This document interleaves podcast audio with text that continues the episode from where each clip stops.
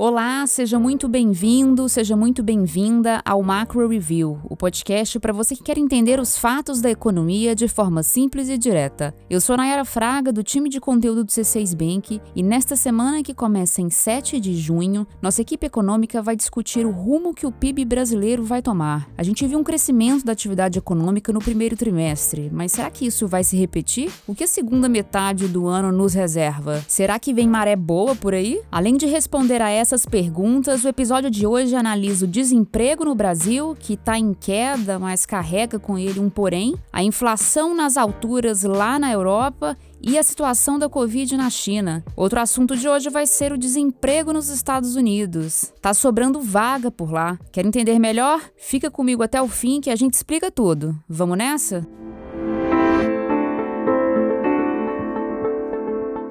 Para onde vai o PIB brasileiro, hein? Os dados que saíram na semana passada ajudam a gente a analisar. O produto interno bruto do país, que é, relembrando aqui, a soma de todos os bens e serviços produzidos, ele cresceu 1% no primeiro trimestre de 2022, na comparação com o quarto trimestre do ano passado. O setor de serviços foi o que mais contribuiu para esse resultado. Depois de mais de um ano funcionando sob restrições sanitárias, o segmento recuperou o fôlego. Fazem parte do do setor os salões de beleza, os hotéis, os restaurantes, as academias. O crescimento dos serviços foi de 1% no período, e uma expansão próxima disso ocorreu no consumo das famílias, o que possivelmente é um reflexo da reabertura dos serviços e da melhora nos dados de emprego do Brasil, que eu vou comentar mais para frente. O segundo trimestre de 2022 também deve apresentar crescimento positivo, mas os bons ventos, eles não devem permanecer no segundo semestre semestre, e a gente já vê alguns sinais disso. Primeiro, os investimentos das empresas na compra de máquinas e equipamentos, a chamada formação bruta de capital fixo, esses investimentos caíram 3,5% no primeiro trimestre de 2022 contra o último trimestre de 2021. Além disso, os juros no Brasil vão permanecer altos por um bom tempo, até que a inflação caia o necessário, caia o tanto que ela precisa cair. E juros altos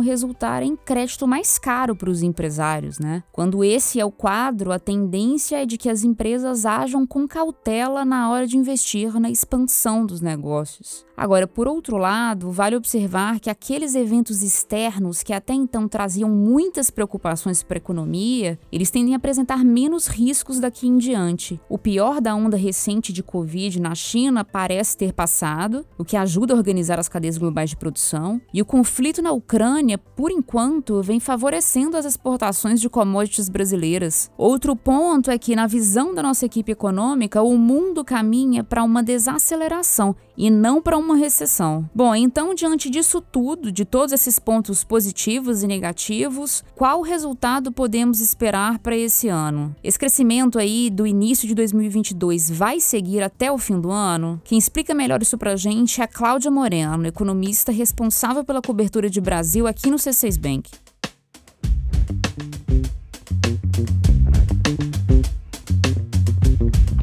Olha, Nayara, o PIB do primeiro trimestre veio abaixo do que a gente esperava. O resultado, como você disse, foi de um crescimento de 1% em relação ao quarto trimestre de 2021, sendo que o que a gente esperava era uma alta de 1,7%. A principal surpresa negativa foi em agropecuária, setor que costuma ser mais volátil mesmo e que não necessariamente anda junto com as outras categorias do PIB, que são serviços e bens industriais. Esse é um dos motivos, aliás, que fez a gente manter nossa previsão de que o PIB vai fechar 2022 com um crescimento de 1,5%, ou até acima disso. O que a gente tem visto é que os indicadores da atividade econômica têm vindo bons. A produção industrial, por exemplo, teve uma leve expansão em abril, de 0,1%. A notícia é boa? Não é. A indústria tem andado de lado nos últimos meses, mas podia ser pior. A nossa expectativa era já ver alguma contração nesses últimos meses. E o que explica o desempenho recente da indústria? Do lado positivo é o preço das commodities, que está em alta no mercado internacional. E do lado negativo são os juros altos e outras as duas coisas. Primeiro, a desaceleração da economia global e segundo, a ruptura nas cadeias de produção decorrente do conflito na Ucrânia e da onda recente de Covid na China. Agora, voltando para o PIB, o resumo da história é o seguinte: a primeira metade do ano vai ser de atividade forte. O PIB deve registrar nova expansão no próximo trimestre, puxado mais uma vez pelo setor de serviços. Mas no segundo semestre deve ocorrer uma desaceleração ou mesmo uma queda. Isso porque os serviços já reabriram, ou seja, não vão continuar contribuindo para o crescimento. E além disso, a economia deve sentir de maneira mais intensa os efeitos da alta de juros, como você falou, Nayara. Entendi, Cláudia. Vamos acompanhar de perto então os indicadores de atividade e ver se esse PIB de 1,5% se concretiza.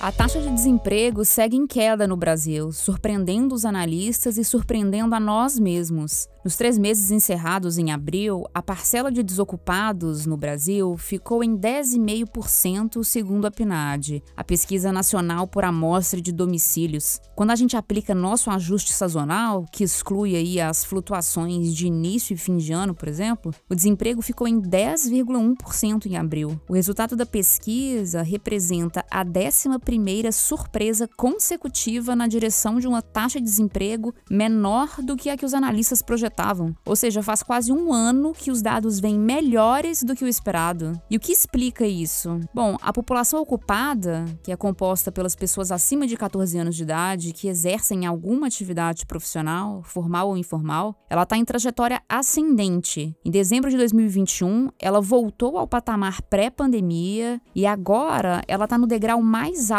da série histórica, ou seja, desde 2012. O principal fator a contribuir para a forte queda do desemprego é a retomada do setor de serviços. Outro que talvez contribua em alguma medida é a necessidade maior das pessoas de conseguir trabalho diante de um poder de compra cada vez mais corroído pela inflação. Falando nisso, a renda real média do trabalhador brasileiro permanece num dos níveis mais baixos dos últimos 10 anos, R$ 2.569. E o Brasil ainda tem cerca de 11 milhões de desempregados. Além disso, o segundo semestre pode não repetir a melhora vista nos últimos meses na taxa de ocupação. Como a gente disse antes, a alta dos juros básicos da economia brasileira deve ser sentida mais fortemente no segundo semestre. E a tendência é haver menos expansão dos negócios, menos contratações de funcionários. A projeção da nossa equipe econômica é que o ano de 2022 feche com uma taxa de desemprego por volta dos 10%, já considerando aí o ajuste sazonal. E esse foi o primeiro bloco do episódio de hoje. Espera só um pouquinho que eu já volto. Atravessando o Atlântico, o papo agora é sobre inflação na Europa. Desde que foi criada duas décadas atrás, a zona do euro não via uma inflação tão elevada como a de agora. Em maio, o índice de preços ao consumidor registrou alta de 8,1% no acumulado de 12 meses. Só para ficar clara a noção do quão alto isso é, até hoje o pico da inflação por lá tinha sido de cerca de 4% em 2008, período da crise financeira mundial. Alemanha, Itália e França bateram recordes e apresentaram inflação maior do que o esperado pelos analistas. Para os alemães, a alta de preços no acumulado de 12 meses está em 8,7%. Aliás, não é à toa que o governo alemão anunciou nos últimos dias um bilhete único de 9 euros por mês, que permite usar trem, ônibus e metrô quantas vezes a pessoa precisar por três meses. É uma das medidas para suavizar a alta dos preços. A energia e os alimentos seguem sendo os principais vilões da inflação na região. Só a energia, que inclui combustíveis, gás e eletricidade, teve aumento de quase 40%. Os alimentos subiram 7,5%. Por trás disso está a guerra na Ucrânia, que provocou o aumento do petróleo das commodities agrícolas, puxando para cima o preço da gasolina e dos alimentos. O quadro continua desfavorável quando a gente observa o núcleo da inflação, que exclui energia e alimentos, que são itens voláteis. A alta em 12 meses é de 3,8%, também recorde da série histórica do núcleo. O François Degalhau, membro do Conselho do Banco Central Europeu, resumiu a situação. Aspas. A inflação está não só muito alta, mas também muito espalhada. Foi o que ele falou num evento em Paris. Vale lembrar que a meta meta do Banco Central Europeu é alcançar uma inflação próxima de 2%. Partindo agora para a China, a Covid parece ter dado uma certa trégua para os chineses. Na semana passada, o número de novos casos no país estava em torno de 150 por dia, contra os 600 da semana anterior. Xangai, que é o centro financeiro da China e abriga um dos maiores portos do mundo, saiu do lockdown depois de dois meses. A cidade apresentou um esquema gradual de retomada. Todas as fábricas puderam retornar com suas atividades e foi anunciado um alívio nas restrições sanitárias para 22 milhões dos 25 milhões de habitantes. Escolas, transporte público, shoppings e outros serviços vão voltar à ativa de forma faseada. Em Pequim, as autoridades locais afirmam que o surto foi controlado. Os novos casos diários saíram de cerca de 50 para 15 na quinta-feira passada. É pouco perto da nossa realidade, mas a política do governo chinês é de Covid zero. A gente explicou em detalhe essa estratégia no episódio 9 para quem se interessar. E essa queda nos novos casos traz alívio para as cadeias globais de produção, para centenas de empresas ao redor do mundo que esperam já faz um tempo por chips e outros componentes-chave para a fabricação de diversos produtos. E nos Estados Unidos, trabalho não é problema não, viu? O desemprego por lá permanece num dos níveis mais baixos dos últimos 50 anos. Em maio, foram criados 390 mil empregos, acima da expectativa, e a taxa de desemprego permaneceu em 3,6% pelo terceiro mês consecutivo. O ganho médio por hora trabalhada aumentou 0,3% em relação a abril. No acumulado de 12 meses, a alta no salário dos americanos é de 5 5,2%, sinal de que os empresários estão aumentando incentivos para atrair funcionários. A disputa por trabalhadores por lá segue acirrada. Existem duas vagas para cada americano que procura um trabalho, imagina.